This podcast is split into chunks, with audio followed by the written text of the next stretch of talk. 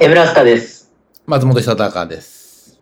えー引き続き、あの、久高君は、今、アメリカ帰って中で、えー今そちらは、えー朝9時頃ですかね。いや、8時です。朝の8時です。あ、8時ですか。はい。今はど、どちらにいらっしゃいますか？今はもうボストンにいます。あ、最終地点ですね。そうですね。ボストンから飛行機乗るので、ボストン近郊に今、えーもう2泊ここでするんで、うん。あの、気楽なもんです。もう移動がないので、あそうですね。はい。今日もか買い付け回って、で、はいその、発送とか、じもう帰る準備は明日からですか？明後日からですか？いやいや、もう今日この後、えっ、と、朝の10時にヤマトさん、ヤマト運輸さんですね。あ、もう本当に最後の、そう、あれですお約束してて、はい。ええ、ええ、そこ行きますよ、今日は。なるほど。はい。ということは、今は朝ごはんを食べて、朝ごはんまだ食べれてないですね。あの、ウーピーパイは1個だけ食べましたけど、あそうですか。はい。で、チェックアウト10時みたいな。いや、だから今日はもうこのままチェックアウトしないんで、もう一泊だから、明日の飛行機までもうここ同じ宿に泊まるんで、ああ、ここ拠点に。はい、楽なもんです、今日そうですか。は。はい。あ、あのー、久高くんの、えー、スレッズとか、はい。あとインスタとか、ああいったところでは、こう、ちょっと旅の様子が、あの、垣間見れたりするんですけど、うん。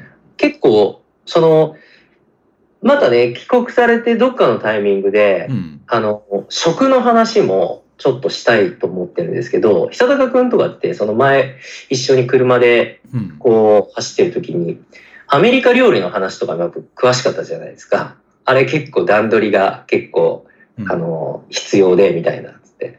で、久高くんって僕、ああんまり、その、まだね、うん二人で会う時って大体、あの、バイナルセブンか、スタジオかで、で、東京に一緒に、あの、証券の、あの、フィーチャリングのやつを取りに行った時には、アリさんこと、アリキックと3人でご飯とか、うん。もう行きましたけど、うん。あんまり二人でご飯とかっては言ってないじゃないですか。はいはいはいはい。で逆に何が好きなの、何が好きなのかなとか、うん。あの、で、あんまり食べる印象がないっていうか、昼ぜあーミックスナッツだけじゃないですか。今のところ、食べるうん。ええで、今回のその旅のあ中でちょいちょいその食食の何食べたかがアップされるのは僕結構楽しみで。はあはあはあはで、こうね、まあいわゆるそのアメリカの、あのーレストランのアメリカ。料理うん。ですよね。ざ、ざっとした感じの。うん。もうあれ、2週間ずっとあんな感じですか？あ、そうですね。2週間ずっとあれで。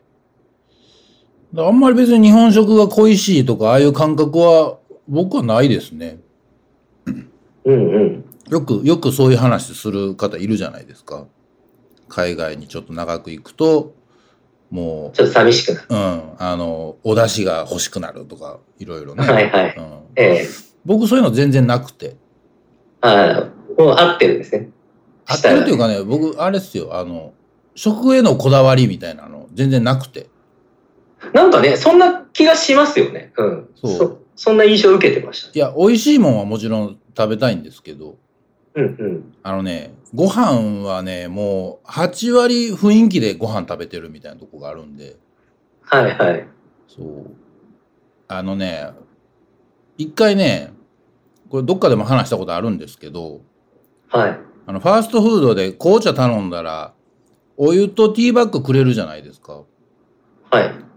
僕あれを一回だいぶ前にやけど、あの、ティーバッグを入れんと、お湯だけで最後まで紅茶やと思って飲んだことがあったんですよ。そう。雰囲気雰囲気。で飲んでる。そう。いかに自分のそういう、紅茶かお茶かも分かれへんぐらいやから、うんうん。味に対しては何にも分かれへんねんなと思って。紅茶やと思って飲んだらお湯も紅茶と思って飲めるんやと思って。なんか、うんあのもちろんね、料理評論家とかそういう方々は、まうんあね、あのーお仕事だ人いらっしゃるんですけど、なんか味にう、ん。うんちくが、うん。あのーめちゃくちゃ、なんていうんですか、他のね、いろんな知識があ あるにもかかわらず、味に対してうんちくとか言わないっていうのは、まあ、うんいいっすね。まあいい、ごだから、いや、すごいちゃんとある人もいるじゃないですか。ええ、ええ。だから別にそれは否定しないですけど、自分に関しては特にもう雰囲気だけ。ええ。あとほら、先輩、嫌いな先輩とご飯行ったりとかして、はい。うまいやろ、うまいやろって100回ぐらい言われて食ってんのとかって全然うまくなかったりするじゃないですか。そう、まあそうです、ね。一個もうまないわ、お前ってなるじゃないですか。えそう、だからその経験も結構あったんで。え。大変なシチュエーションですね、それ聞くと。なかなか。ないです、そういうの。嫌い、嫌いなやつとご、しゃあなしにご飯行くとかってあるでしょなんかまあね、あの、まあ若い、若い頃はね、あの、そういうか、うん、ないとは言えないかもしれないです。そうそういうのもあってなんか味に対してごちゃごちゃっていうかもう雰囲気でご飯食べるのが一番美味しいなみたいなうん、がありますね。まあ雰囲気大事ですよね、確かすに。ごい大事だと思います。僕はすごい大事にします。うん、なので、その、いつも、あの、SNS でポストされる写真も、うん。雰囲気は伝わってきますね。うん、あ雰囲気ですよ。全部。味はざっとしてるなっていう。味が美味しいかどうかはまた別の話でいいと思います。うん。うん。そうなんですよ。ちなみに、そのアメリカ料理の中でも、えまあ、お気にはあるんですか、えここ行ったらこれは食べようみたいなのは。あだから今回ねちょっとシーズンじゃないので食べないと思うんですけどやっぱりボストンまで来るとそのロブスターとかは美味しいですよ、ああ、はいはいはい。うんまあ、伊勢海老みたいなやつですよねええええええ。値段もだいぶするんですけどやっぱりはいはい。ロブスターとクラムチャウダーロブスターはだからあの1匹とかは食べれないんで、うん。ロブスターロールっていうなんかパンに挟んでくれるやつがあってうん。それとクラムチャウダーとかはやっぱり美味しいですねああ、聞いているだけで美味しそうですね。冬場は冬場になったらそれが楽しみになるんですけどまあちょっと今回9月なんでうん。まだちょっと早いから食べないですけど、うんうん。そう。例えばまあそんなもんはありますね。なるほど。うん、そうですか。うまあ、そんなわけで、あとね、あのー数日ですが、うん。あのーまあお気、お気をつけてとともに、あのーどうぞ、あのー最後のまた買い付けの旅を楽しんでいただきつつ、ん、はいあのー今日はね、こんな感じで第2回と同じように、えー本日、久高くんはボストンから、うんえー私は、えー自宅からということで、スカイプでつないで、えーリモートでお送りします。うんでは、えー本日もエムラスタのクライウルフ行ってみます。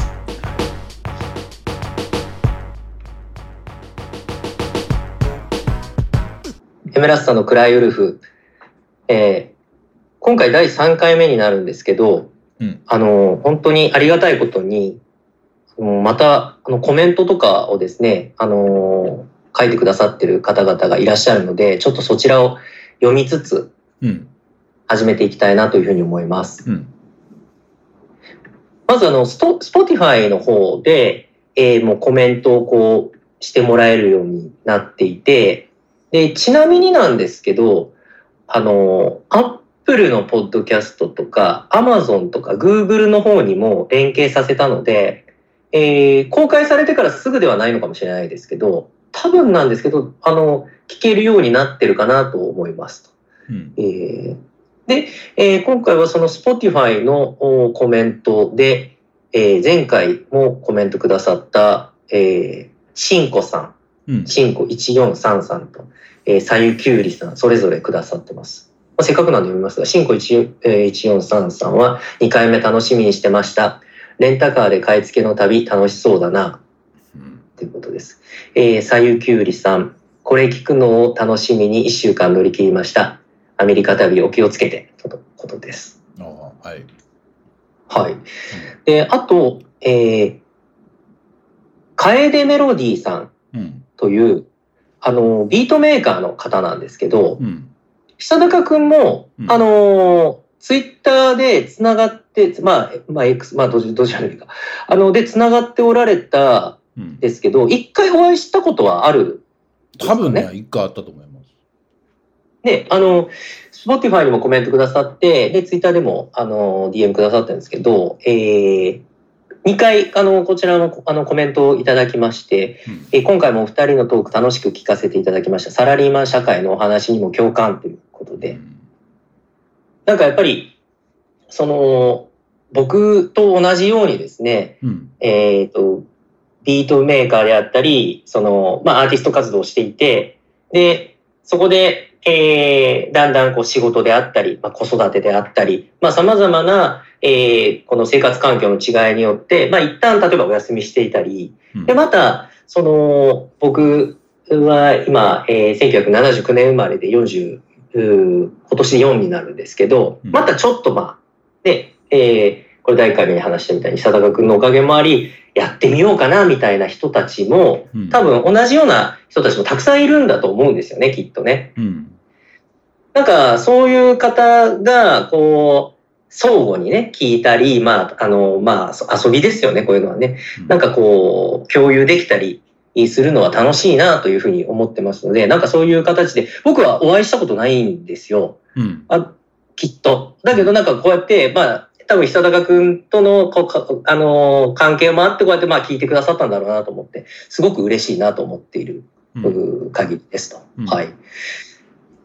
で、あと、うんえー、インフミアイ組合うん。からコメント来てまして、えー、そんなんも知らんのかい、パンチラインですと。うん。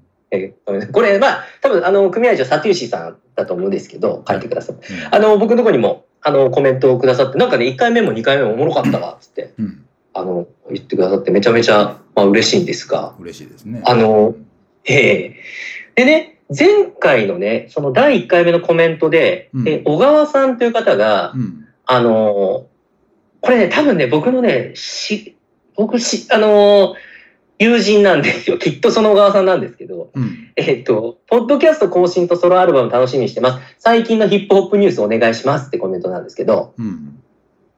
あの、僕が結構その新風のそのヒップホップを聞く、うん。こう、えー一つの大きな、なんていうんですか、情報源は、うん。あの、サテューシーさんの、うん。えーこう、毎週、リークス・オブ・ザ・ウィークっていう。まあ、新規のやつをこう、うん。あ、の、ミックスして、うん。で、サテューシーさんがもう結構ね、ほんとね、10年以上とかじゃないかな。ね余裕で10年以上とかだと思うんですけど、うん。ずっとやってらっしゃって、うん。で、僕も結構その、あの、クラシックミュージアム時代は結構まあそれに集中していたので、少しその音楽も、あの、幅広く進歩をガンガンこうチェックするということができてなかったんですけども、うん。ちょっとそのマイクもこう、えー持ち始めたり、少し自分にもこうゆとりが出てきて、で、じゃあ、膨大にある、まあ自分がその聞いてなかった数年間もあったりして、膨大にあるところ、どこからこう、ちょっと聞いて楽しもうかなっていうので、うん。そのチュースさんのリークス・オブ・ザ・ウィークを、まあ毎週聞いて、うん。で、引っかかったやつはそこからまたバーッとこう広げていくみたいなことをうん。していますので、うん。で、チュースさんはね、もちろん僕先輩なので、うん。あのー僕の2個上かな。だだけどやっぱり、なんかどう、同同世代、まあ一つ上の世代の方々がうん結構もう、ね、あのー、中志さんにしても、しん、あの、慎吾さんこと慎吾西成さんにしても、うん。もう新婦大好きみたいな感じだから、うん。あのー、もう新しいもう、あのー、ヒップホップの曲とかガンガンこう聞いて、まあ、あの、二人がまあいろいろ教えてくれたり、うん。あとね、あの、エコとか、ケントとかがこういうの面白かったですよって教えてくれたりっていうのが、まあ、僕の、あのー結構情報源になっているんですけど、うん。なのでこの小川さんも、その、チューシさんのこのリークス・オブ・ザ・ウィークとかはすごくいい、あのーあの、情報源になるんじゃないかなと思いますので、えーぜひ、あの、サテューシさんとか、イフミヤ組合のね、あの ーチェックしていただければと思いますけど、そういうことね。うん。そういうことです。そういうことね。あの、この、あっちへ、ええあっちへ行ってチェックしてくれっていうことね。そうそうそう、た多分ね、こっちじゃないよどこら辺のヒヒップホップニュースかにもよるので、もちろん僕がキャッチしたうんところに関してはご紹介差し上げますが、なるほど、ね。あの、ええ本当に新婦がっちり、幅広くみたいなところは、うん。そちらへぜひチェックしてください。なるほど、なるほど。ええ僕も一緒に多分チェックするうんうんという。ただね、お小川さんね、多分ね、ひ日本のヒップホップめちゃくちゃ好きなんだと思うんですけど、うんまあ、日本のヒップホップ全般と言ってもまたあれなので、まあ僕は自分の身の回りのね、あのー方々のしかちょっとご紹介できませんが、うんまあそれでもね、なんかそういうところの濃い話はちょっとしていきたいなというふうにはいはい思います。皆さんありがとうございます。うん。でちなみに、その、まあ、チュさんみたいに、あの、コメントを、あの、僕に直接くださった方々でも、うん。なんか、あの、純ちゃんっていう、うん。僕の、あの、クラシックカーミュージアム時代に、の相棒がいるんですけど。で、あの、僕よりちょっと先に入って立ち上げの時だったんでね、うん。ちょっと立ち上げですけど、ちょっと先に入って、僕が少し遅れて入ったんですけど、同い年で、うん。で、二人で、まあ、あの、純ちゃんは、主にアメリカ社担当で、うん。で、僕はヨーロッパ社と日本社のクラシックが担当だったんですけど、うん。まあ、あのー立ち上げの頃はまあそんなにめちゃくちゃ人数もいないし、僕ら同い年だったから、もうずっと一緒にいたんですよ。うん。で、まあ、あのーいろんなクラシックカーに乗乗ったり、もちろん、あのー洗車したりう、ん。で、結構そのクラシックカーなんで、あのーちゃんとこうストッパーをつけたりね。で、時にはこのビニールをかぶせたりとか、まあそういろいろあるんですけど、うん。もうね、延々二人でいろいろ やって、うん。だけど、その、例えば日本車とかで、あのー、その、あの思い出があるのが、鉢巻きグロリアっていうのがあるんですけど、はい。あの、その、まあ、えっ、と、グロリアってそのく車の中の、えーよくこう、運転席と助手席が、こう、ベンチシートって言って、うん。あの、間がこうわ分かれてないタイプのやつとかが、が結構ね、本当にあの、昭和の喫茶店みたいな、うん。あの、空気感なんですよね、車内が。で、そこに二人でこう座って、まあ夜ちょっとね、遅くなったりしたら二人で座って、あの車が面白いとか、あの車はって二人で本当ね、ずっと話した。その純ちゃんが、うん。あの、聞いてますよ、みたいなコメントくれて。うん。これ、純ちゃんいつか出てほしいなと思ってるんですけど、うん。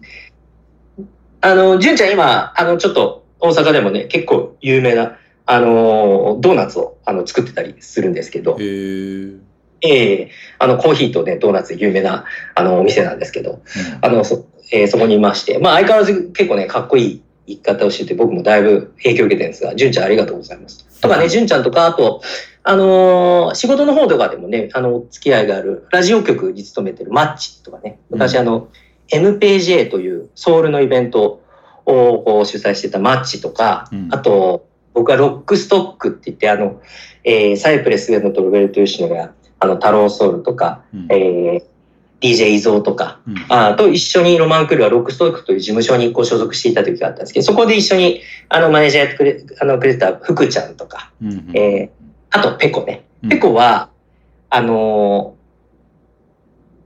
コメントくれてて、松本さんのヴィンテージ機材使用の理由めっちゃ笑いましたってうん。え言ってます。ねありがたい。嬉しい、嬉しいですっていう。はい。うんあの、皆さん、あの、引き続き、あの、こういった、あの、コメントとかね、あの、質問とかありますと話も、あの、膨らみますので、あの、まだね、こう、始めたばかりなのに、こうやってキャッチしてコメントくださってありがとうございます。引き続きよろしくお願いします。うん。はい。えー今日は、あのーちょっとその、今回や、このポッドキャストをやり始めた理由でもある、うんあの、アルバムに向けてっていうところで、少しアルバムとか曲制作のことを話したいなというふうに思います。うん。まず、アルバムは、あの、おおよそなんですけど、うん。えーまあ来年春頃うん。に、えーこう、リリースしたいなというふうに思っていて、今、えーこう作っていますと。うん。で、その、まあ、あの、おおよそこう、全体像も見えてきていて、うん。で、北高くんが帰国されたら、あの、ちょっとレックして、うん。えーもう最終段階に入っていこうかというような、えー状況になっています。うん。で、レックはですね、あの、やっぱりもう最近はね、あの結構アメリカのアーティストとかをね、こう見てても多いんですけど、昔って本当に、あの、レコーディングスタジオに入って撮るもんだと思ってましたけど、うん。なんか今すごくサクッと撮るじゃないですか。うん。まあそうですね。うん。で、その、今僕らのその、曲も、あの、バイナルセブンでマイクを、あの、閉店後にね、えーマイクを買っていただいて撮ってますよね。うん。なんか、あのー僕がそれこそ、まあ最初のファミリアの時もそうでしたけど、ファミリアは大阪のスタジオだったんですけど、うん。そこから、うん。えーロマンクルーのう、んえーファーストアルバム、セカンドアルバムとかぐらいから、うん。えー東京のダイモニオン、えーレコーディングス、うん。うんダイモニオン、えースタジオで、うんえー撮ったんですけど、うん撮ってたんですけど、そこはライムスターの、あのーえー紳士同盟うん。という曲で、うんロマンクルーをフィーチャリングしてこういただいて、ヒートアイランドというアルバムにこう参加させていただいたんですけど、その時のレコーディングがはじあのダイモニオンで初めてだったんですね。うん。で、ダイモニオンの、その、えー、あの、エンジニアは、あの、もちろん有名な、あの、DOI さん、うん。えー、ドイツさんと、うんそれから、レコーディングするところは、あの、村田さんという方がいらっしゃってう、ん。で、今ね、その村田さんとは、実は僕すごい近い距離でいるんです。あの、仕事もえー関係してますし、うん。あの、結構まあ、しょっちゅう会いますし、うんしょっちゅう連絡取りますし、みたいな。で、えあの、この1回目も聞いてくださってるんですけど、まあ、いつか本当出ていただきたいんですけど、うん。で、そこで僕撮るのが結構ね、毎年こう、なんていうんですか、あの、い夢というか、うん。あの、今回この、えーファーストアル、あの、てかアルバムを撮ったら、またちゃんと活動して、次回、また村田さんに撮ってもらいたいなっていううん。気持ちで。うんで、まあ、すごい、まあ、まあ、ちゃちゃんとしたスタジオですね。で、そこで、あの、まあ、いろんなヒップホップのアーティストの皆さんもそこで撮ってたりするんですけど、うん。まあ、何時間もこうかけて、うん。あの、大体夕夕方ぐらいから入って、本当に夜2時とかうん。3時までやっとかもあるんですけど、うん。まあ、作り込むわけですよね。うん。うん。けど、あの、スタジオの中でも、うんああ、ああでもない、こうでもないって。うん。けど、今結構やっぱり、周り見ててもそうなんですけど、うん。おおよそもう固めちゃってう、ん。で、僕も結構その練習スタジオとかも入って、うん。えーだいぶ、うほぼもうイメージ固めて、レコーディング自体はもう1時間ぐらいで終えたりしますよね、1曲。そうですね。うん。この、ここはね、結構大きな違いだなって思ってて、で、久高くんとかう、ん今までその AYB フォースで、うん。えービートを制作していったのと、まあ、ヴィンテージ機材使おうが、あの、パソコン使おうが、そこは、あの機材のことには置いといたとして、うん。あの、この何十年間でうん。作り方が大きく変わったとか、時間が大きく短縮されたとかって、そういうことってあります？それはあるでしょう。めちゃくちゃあると思いますよ。なんか、例えばどういうとことかありますか？うーんとね、だから、よそさんのことはまあちょっと言いにくいですけど、うん。今、エムラスタと撮ってる環境っていうのは、めちゃくちゃ早いじゃないですか、だから。はいはい。10分とかで終わっちゃうじゃないですか。もう、うまくいけばね。うん。えただまあ、あの環境が決して褒められたもんではないですよ。えあの、あのーまあ、詰めるとこ詰めようと思えば、ね、いくらでもありますね。もっとちゃんと取れって言われちゃいますよ。はっきり言って。あの、うんうんううんん。わかりますわかります。そう。それはちゃんとしっかりした環境、いいマイクが立ってて、いい音響があって、いいね、その録音エンジニアさんがいてっていう方がそれはうん。正解だと思います。うん。で、まあ、そうですね。でも、うん。なんか、他どうなんか分からへんけど、時間は短縮されていってるんと違いますかね、やっぱり。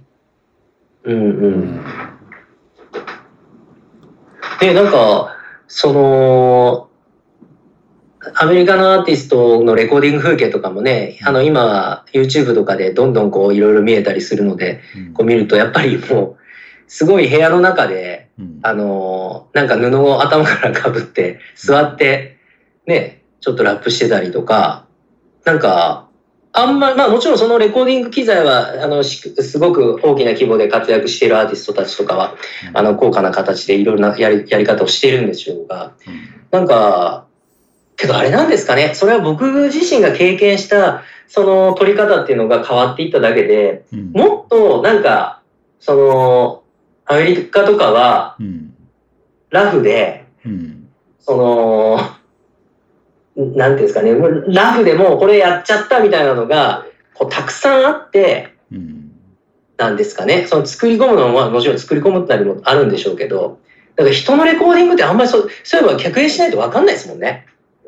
そうだからまあ経験もあるしいわゆるでもそのビデオとかで流れてくるようなもんの中にはなんていうのこんなにひどい環境でもやったぜみたいなストーリー込みのもんもあるじゃないですか。まあ演出として演ね。出として。そう。実際にはめちゃくちゃちゃんと撮ってますやんみたいなのも多分いっぱいあるから。そう。はい。あんまりああいうなんかこんな環境でもやるんかみたいなのは鵜呑みにしすぎない方がいいのかなとも思ってますけどね。う。うん。んなんか、あの、村田さんのそのダイモニオンで、うん、あの、ゴーストフェイスキラーを撮ったことがあるんですって。おおで、僕とかもう興味津々でー、、うんえ、どうでした？みたいな。そのゴーストフェイスキラーがもう来日してた時に、まあ、たまたま、うん。あの、なんかそういう機会があったみたいで、うんうんで、やっぱね、すごいパンチしてたって言ってて、うんで、今、そのリル・ウェインとか、まあ、例えばその JG とかの、あの、あの、前のドキュメンタリー、すごい昔ですけど、うん。とか、ああいうのを見てても、まあ、パンチで、その結構一小節ずつ取ってったりとかっていうのは、うん。ああ、当たり前なんだって当時こう思った時があったんですけど、うん。その前って、うん。なんかつるっと取った方がうん。かっこいいのかなとか、そういうことを思った時もあって、で、ゴーストフェイスキラーとかっては、じゃあどうなんだろうなと思ったら、あそうやってなんか結構パンチで、あのーでやったり、まあ、あの、数小節ずつ取っていくみたいな感じだったみたいで、うん。で、あ、そうなんだと思って、うん。でやっぱり、その海の向こうのね、うん。あのー取り方であったり、細かなことって、うん。その、やっぱり今すごく情報が溢れてるとはいえ、うん。なんか、まだまだ全然わかんない。まあ逆にそれはまあ、未だにね、あの、少年の気持ちで楽しいんですけど、うん。なんかすごいたくさんあるだろうなと思ってて、うん。で僕、岐阜県の頃にね、うん。バスケットボールをやってたんですけど、中学校、高校で。うん。で、高校の、えー、3年生ぐらいの時なので、1997年ぐらいなんだと思うんですけど、うん。で、その時に岐阜市と、えー、ユタ州かな、うん。ユタの方、えーがなんか姉妹都市かなんかだったってことで、うん。で、あの、ユタジャズの選手が、うん。あの、高校生に教えに来るっていうええのがあったんですよ。うん。で、当時、その、まあ、シカゴブルーズうん。うーが優勝で、で、決勝がユタジャズだったんですよ。うんで、あのあの時は、あの、ジョン・ストックトンとか、まあ、カール・マロンはいはいはいはい。の時代ですよね。うん。えーホナセックとかの時代なんですけど、うんうん。で、えーまあ負けたんですよ。うん。あの、ユータジャズはね、まあ、あの、えーブルース優勝して。で、そのオフの時にやってきたんです。でただ、その、い一戦級というか、まあ、ストックトン、カール・マロン、ホナセックは来なかったんですけど、うん。その周りの、周りというか、あのスタメンは、うん。えー来てて、うん。確か、ラッセルっていう、そのジョーダンにマンツーマンでついてた人も来てたし、うんセンターのディバッツだったかなごめんなさい。ちょっとあの確かなことじゃないんですけど、まあ、まあ全然その、あの、プレイオフ出てた、決勝出てた人たちが来てて、うんで、僕その時、あの、ジョーダン8履いてたんですよ。うんだからちょっと気使って、友達にアシックスのジャパン借りて行ったんですけど、えらい気の使いようやな。いや、こんなね、岐阜、岐阜の、その、やっぱりもう、あの、憧れのね、NBA 選手たちなんで、なんか、で、すごくやっぱ、こう、いい接戦だったの、なんか、ジョーダン履いてちゃあれだろうなという 気気で行ったんですよ。うん。で、でね、その時に、うん。あの、教え、まあ、練習の仕方を教えてくれる、練習を一緒にするんですけど、うん。あの、二つ自分の中では、なんか大きな、あの、カルチャーショックがあって、うん。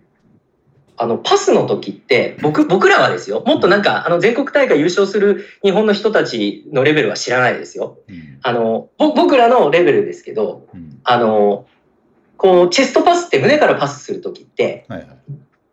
相手がこう手にこうキャッチするため、えーキャッチがあのしっかりこう、なんですか、フィットするために逆回転で、あの、パスをするんですね。基本的には。で、それはバウンズパスに関しても、まあ、例えばが、ポイントガードからセンターに、あの、バウンドさせてパスするときも、逆回転にすることで、その、えーううまい形でちょっと腰のあたりにボールが跳ねるというものなんですけど、あの、そこで教えてもらったのは、そのセンターの方が、あの、順回転でパスしろって言うんですよ。うん。で、順回転にすると、2メーターあるセンターの人は、もう足の、足首ぐらいまで手をこう下ろさなきゃいけなかったりするわけですよね。うんそれでもうスピードを優先させろと。うんうんあの、で、それを僕、あ、こん、それを中、中高6年間やってて知らなかったわけですよね。うんだから、あ、これ海の向こうではもっと細かなことがたくさんあるんだろうな、みたいなうんことを知って、そのテクニックを。うんで、あともう一つは、あの、リバウンドの時は、練習、あの、大声を出せって言われましたね。へなんかわかんないですけど、それを。リバウンドでパス取って、胸元に、胸元にこう、ボールをこう引き寄せるんですけど、うんうわーって大声出せって言われました。そうなんや。ええそそれはなんでなの自分の高校生たちは、うん体育館中に響き渡るぐらいみんなで大きな声出してね、やりましたけど。え、それは理由はなんなんでなの 今それは分かんなかった。あの、威嚇しろって言ってました。あ、そういうこと？え別にそういう、さっきみたいに、正回転、循環転みたいなあれがあるわけじゃないんや。えええあのあ、威嚇しろって。あ理論じゃないのね。ええっていうね、なんか、うん、そういう、なんかあの、やっぱり、こう自分もラップをしてて、うん基本的にはうん多分、すごくまあ表現の部分で言うと、まあいかにこう自分のみの純粋なフィルターを通して、えー自分のその、まあ思っていることっていうのを、こう、どういうふうに表現できるかっていうと、まあそこが一番の真の部分だとは思うんですけど、やっぱり、まあ遊びとして考えるとテクニックとか、うん。なんかまあ細かい、例えば息継ぎに関してとか、なんかやっぱそういうのは、あの、好きで結構うん、細かなテクニックみたいな、うんまあ、声の出し方とか、なんかそういうのはね、やっぱりね、あの、まあ僕らは今インターネットある時代だから、もう一つ上の皆さんのね、あの世代のインターネットない時代とかは本当にね、あの、雑誌のファインの数ページだけでうん情報を集めてとか、そうやって、あの、皆さん言うじゃないですか。まあそうね、そういうこともあったね。うん。なんかそういう、それそれでね、面白さってすごいあったんだと思いますし、で、今も、いや、じゃあ、インターネットで全てがってな、そのね、学べるかって言ったら、やっぱりそうではないから、まあ、ね。もっとね、自分自身も、あのーまあ、これからやっていく上で、一つずつそういうのをね、楽しみながら発見したり、キャッ情報キャッチしたりしていきたいなとは思うんですけど、うん。うん。そうね。まあね、だから、インター、インターネットが、まあ便利は便利ですけどね。そう。久高君の中でう、ん。今まで、うん。これ知らんかったわーっていう話ありました？なんか、あの、やってる中で。そんなん、そんなん毎日たくさんありますよ。いや、あの、なんですか、その中でうん思い出に残るものありました？え、思い出に残る。これで、でから鱗やわーっていうような、あの、例えばまあ、その曲作りの中のテクニックであったり、あの、ななんでもいいんですけど。いや、い一個具体的に出せってパッて言われたら難しいけど、ええ、そんなこと日々、日々ですよ、もえ まあまあそうですよね。う。山ほどですよね。たくさんありますよ。うん特にずっとね、うんもう、あの、毎日音楽に囲まれてうんだったら、いきなりそのレコレコードの中からあの初めて発見するような何かがポロって出てきたりとかそういうこともある感じですよね。あるし、なんていうか、だから、ほら、ありすぎて、そういうのがもう、だ今もパッて聞かれて、その答えれないじゃないですか。はい。それぐらい、そのカジュアルになってるっていうのは、いいのか悪いのかわかんないですけど、ありますよね。うんいや、あの、たまあ確かに、そのイン、僕自身はインプットの感動だから、うんその一つ一つの、その目から鱗とか発見みたいなのが、うんまあ、ときめくわけです。まあ一リスナーですからね。うんときめくわけですけど、まあそれをその仕事にされて、常にうんそういうのやってたら、溢れんばかりのそういうことの連続だってことですよね。そう連続ですよ、もうだから。いや、だからそれ別に、えーいリスナーとか、その、何や、やってる側とか関係なしに、そうやと思いますよ。みんなそうやと思いますよ。うんうん。情報が多いっていうことは。うん。あはいはいはいはいはい。それに囲まれてしまってるんだからっていう。うん。後で振り返またもう一回こう立ち返った時に、全然嘘やんけ、みたいなのいっぱいあるじゃないですか。ある。なんやねん、あるみたいな。そう。結構2年ぐらいそれでやってきたぞみたいな。そうそうそうそう。なん、なんなん、全然ちゃうんやん、みたいな ちかゃうんやんって。そう。そっちのが多いですよ、だから。ありますよね。ううんん。確かに。その、歴史とかでもね、あの、考古学の歴史とかでも、なんか今までそうだったものが、なんか一つの発見とか、なんかによって、やっぱ全然違いましたみたいなの結構平気でそういう話になるじゃないですか。そうそうそう。いい国作ろう鎌倉幕府じゃないんでしょ、今。なんか、うん、ちらっと聞いたことあるんですけど。あそうなんですねそう、だから後でやっぱりいろいろもっと分かった時にはやっぱこうでしたっていうのも、まあ、あるのはすごい素直でいいですけどね。そうじゃないと困りますけどね、そら。うん。うんそうまあ、そのね、何年に何々とかっていうね、ぐらいのそのラライトなうん。感じうん。のことは、逆に学ぶ方もライトに楽しみたい、あの、学びたいですよね。違う可能性あるっていうね。そうそう、違う可能性あると思いますよ。ね。あるところまではこれが絶対のそのセオリーやったけども、あるところから全然違うみたいなのは。うん。